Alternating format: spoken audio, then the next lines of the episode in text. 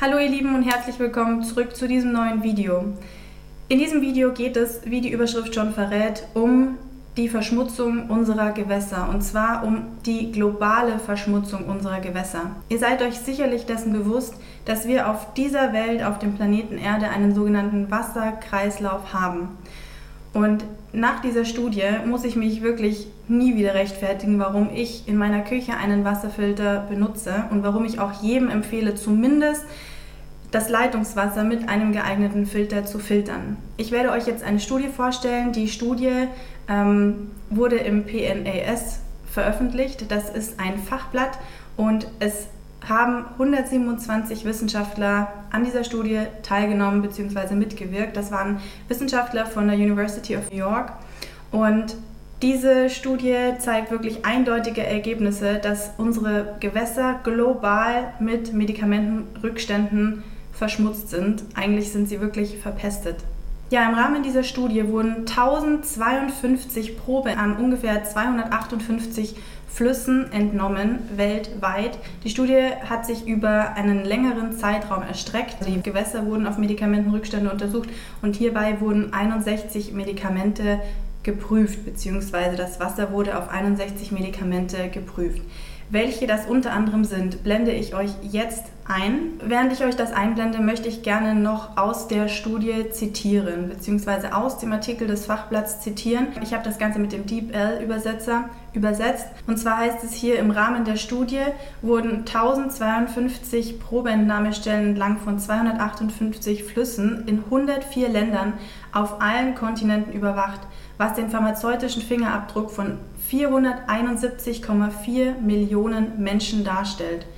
Wir zeigen, dass das Vorhandensein dieser Schadstoffe im Oberflächenwasser an mehr als einem Viertel der untersuchten Standorte weltweit eine Gefahr für die Umwelt und/oder für die menschliche Gesundheit darstellt.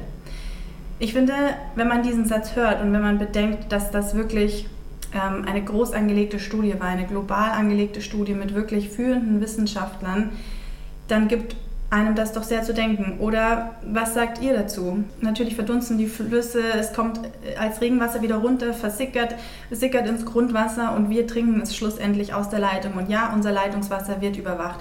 Aber ich bin mir ganz, ganz sicher, nein, ich weiß es, dass diese ähm, Grenzwerte tatsächlich ähm, falsch angesetzt sind und dass teilweise ganz, ganz viele Dinge durch die klassischen Filterstationen, die es hier so bundesweit gibt, durchrutschen. Das sieht man ja wirklich, wenn man einfach mal eine, eine, Leitungswasserprobe entnimmt und die einschickt, ins Labor schickt, was da alles drin ist. Das sind ja nicht nur Medikamentenrückstände, sondern es ist auch Mikroplastik. Es sind hormonell wirksame Stoffe in unserem Leitungswasser, die wir tagtäglich zu uns nehmen, weil wir sind nun mal ein Teil der Natur. Wir leben auf dieser Erde. Es gibt nur eine Erde und ich denke, euch ist das jetzt hoffentlich spätestens jetzt bewusst. Dazu kommt noch, dass nach Antiepileptika auch noch Antidepressiva, aber auch Antibiotika-Rückstände nachgewiesen werden konnten.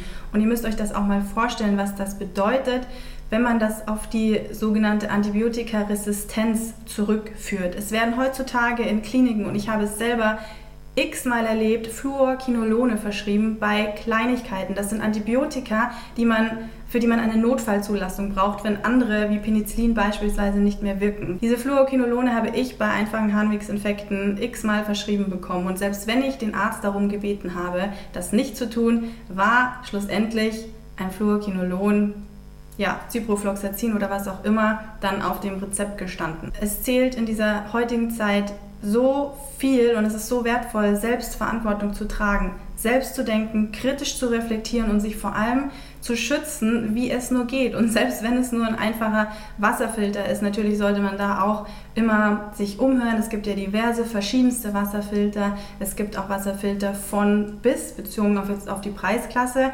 Ähm, aber ganz, ganz wichtig wäre halt hier, dass der Wasserfilter zumindest Medikamentenrückstände auch rausfiltert, Mikroplastik und auch Schwermetalle. Ich kann es einfach gar nicht oft genug sagen und ich finde diese Studie, ich habe sie wirklich mit Entsetzen gelesen, einerseits, andererseits war ich wirklich froh.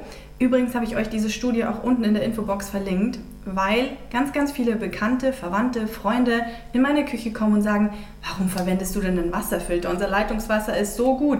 Und wenn ich dann anfange, sie aufzuklären, ja, dann wird weggeschaut, es will nicht gehört werden.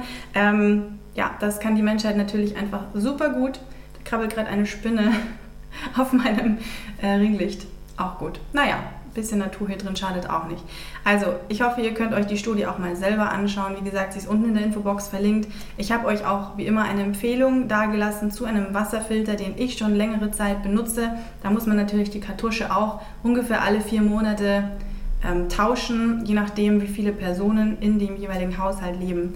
Ich hoffe aber, ja, diese Studie weckt euch auch auf für alle, die einfach noch daran zweifeln, ich finde, ja, wie gesagt, Selbstverantwortung übernehmen ist heutzutage jetzt das A und O. Und ja, ich wünsche euch, dass ihr lange gesund bleibt und wir uns vielleicht auch im nächsten Video wiedersehen. Bis dahin, alles Liebe. Tschüss.